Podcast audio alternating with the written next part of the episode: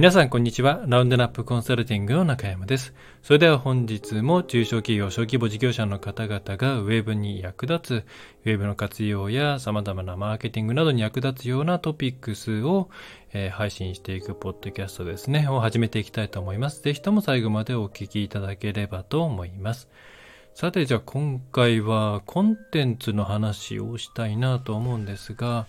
まあ、今ですね、えー、コンテンツというものがないと、まあ、なかなか、うん、集客もできないし、見込み客を育てていくこともできないし、またその前段階での PR であったり、露出を増やすということもできないという状態なのが現状のネットですね。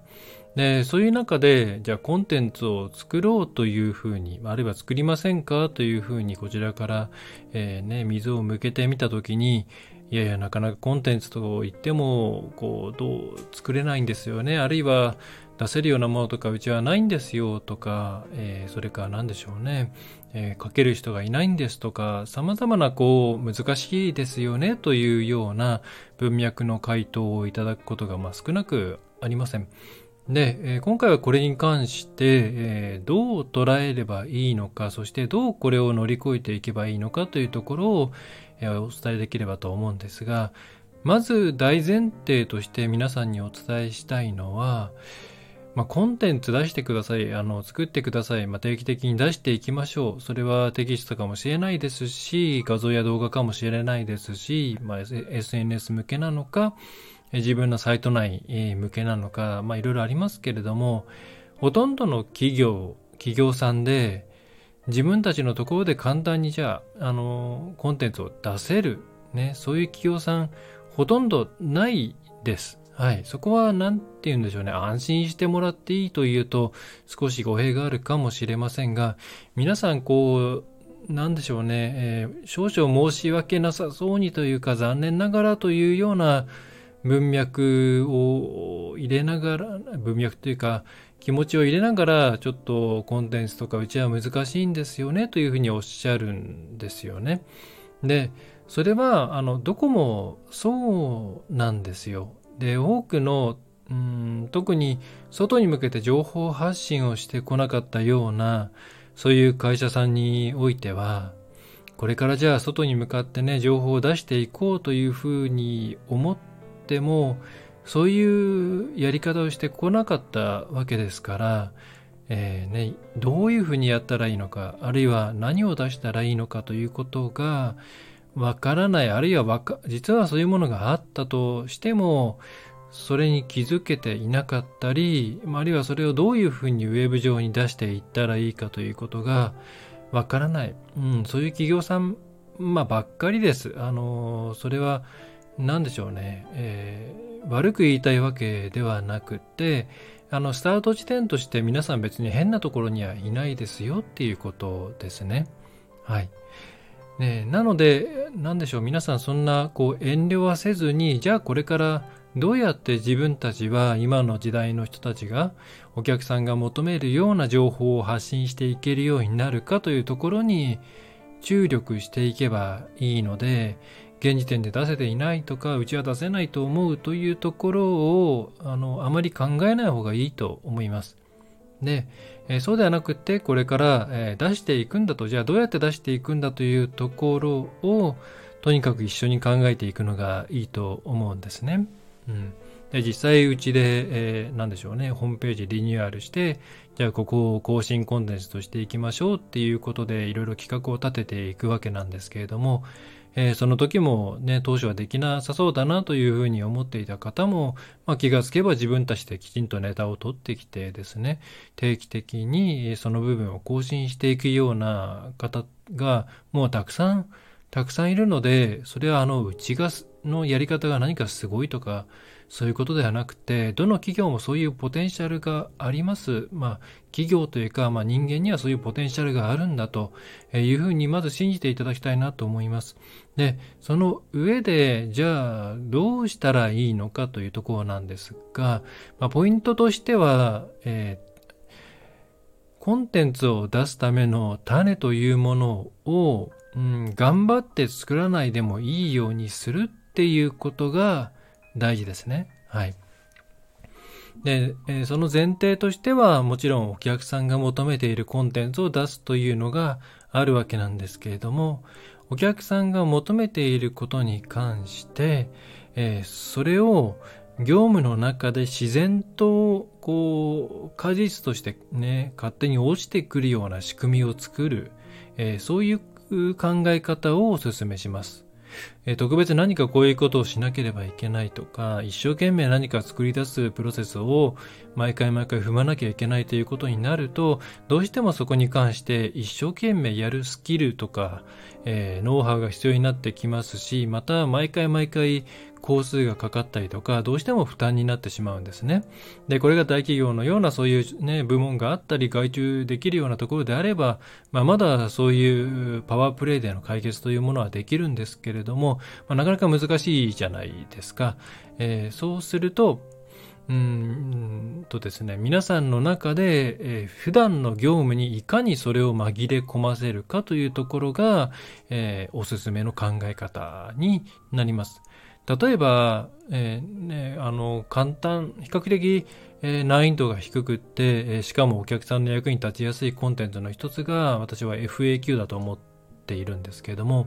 ね、えー、FAQ なんで有用かというと、ホームページ上で、えー、一番大事なものの一つがお客さんの不安をゼロにするということなので、えー、ホームページ上で自分が思った不安というものに対しての回答がいちいち電話をしたりメールをしたりメッセージを送ったりしなくても分かるような状況になっているということは、えー、非常に重要なんですね。はい。えー、なので FAQ。で、とは言ってもじゃあお客さんに何を聞かれるのかとか、えー、それからどういう FAQ をね、並べていけば、あとどんな回答をしていけばいいんだというところを悩むと思うんですよ。そうしたら、例えば、えー、まあ、これは実際にやったことですけれども、えー、そうですね、FAQ ということは、つまり見込み客段階であったり、まあ、既存のお客さんであったとしても、そのお客さんとのやり取りの中、やり取りの中で、ね、聞かれるようなことじゃないですか。だとしたら、例えば、えー、営業の、ね、どこ回ってきましたという時に日報書いたりしますよね。あるいは訪問先ごとにレポートを書くような会社さんもあると思うんですけれども、そういう時に項目としてお客さんに聞かれたこととか、それそれに対して何を答えたかとか、そういう入力欄を追加するだけでいい。そしてそこは必須にするですね。はい。で毎回毎回同じでも構いません。もし同じなのであれば、そもそもそれに、何でしょうね、えー、その質問を生み出さないような現場での営業側での、えー、ブラッシュアップが必要だ、必要だということがわかるね、という副次的な効果もありますし、またはホームページにも上の方にしっかり載せなきゃいけないんだなと FAQ の中でもよく聞かれる質問の中でのさらによくある聞かれる質問として目立たせなきゃいけないんだなということが分かりますから同じもんでもいいんですよ。で、そういうふうにして、えー、聞かれたことというのをピックアップして、まあ、回答に関してはそこでね、あの、毎回すぐに書くというと、まあ、書くのが一番いいんですけれども、どういうふうに答えて、それで満足してくれたかみたいなところまで、その日本の中で書いてくれるのが一番いいんですけれども、まあ、ちょっとそれが難しいということであれば、一旦それを集計して、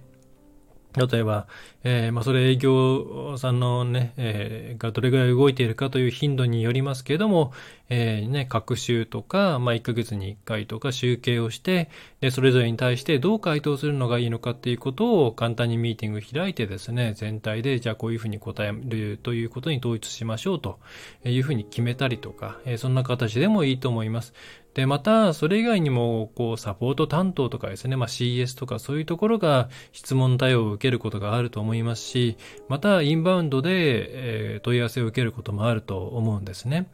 で、そういう時に、えー、聞かれたことに関しては、きちんとログを取っておく、メモを取っておくと、えー、いうことをして、これを先ほどのその営業さんから取ったデータ、えー、なんかと合わせていくと、えー、なんでしょうね、積極的にこちらから、えっ、と、質問してくるようなお客さんと、あとは、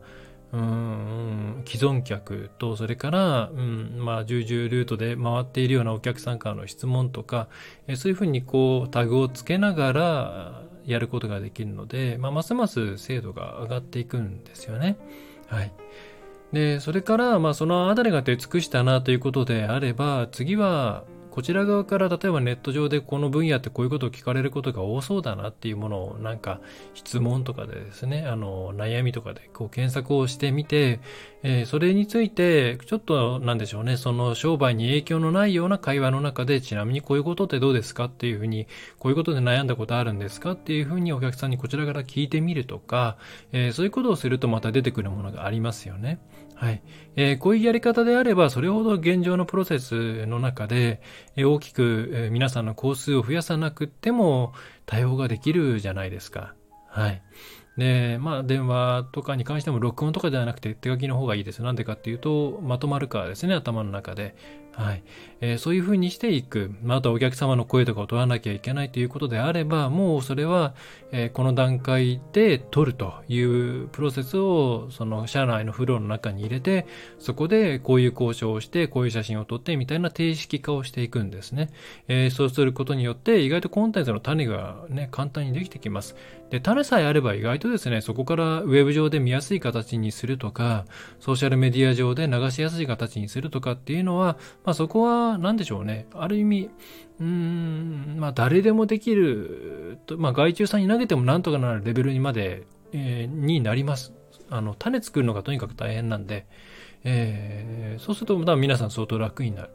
と思うんで、えー、とにかく、えー、コンテンツどうしてもね、という方はですね、えー、そういうふうに業務の中に自然と、えコンテンツが生まれてくる仕組みを投げ入れていくと、えまあ、取り、え入れていくという考え方でやっていただくといいのではないかなと思います。はい。えー、それでは今回こんな感じですね。えー、まあ、10分以内に収めようという計画でだんだん縮めておりますので、手短にやっております。はい。えー、お知らせは特にないです。いつも通りコンサル、制作、いろいろやっておりますので、えー、お悩みの、ね、中小企業の方々はお気軽にお問い合わせ、あるいは、えー、ホームページの無料診断の方をお申し込みいただければと思います。え、それでは、えね、役に立ったという方は、え、シェアしていただいたり、あるいは、え、いいねとか、え、チャンネル登録とか、まあそういったもろもろですね、え、してください。レビューなんかもしてくれると嬉しいです。また、えっ、と、なんだ。リクエストなどは、えっと、スタンド FM の方はレターですかね。で、あとはメールでも、フォームでもいいので送ってください。はい。それでそれでは最後までお聞きいただきましてありがとうございました。また次回も聞いていただければ嬉しいです。ラウンドナップウェブコンサルティングの中山がお送りいたしました。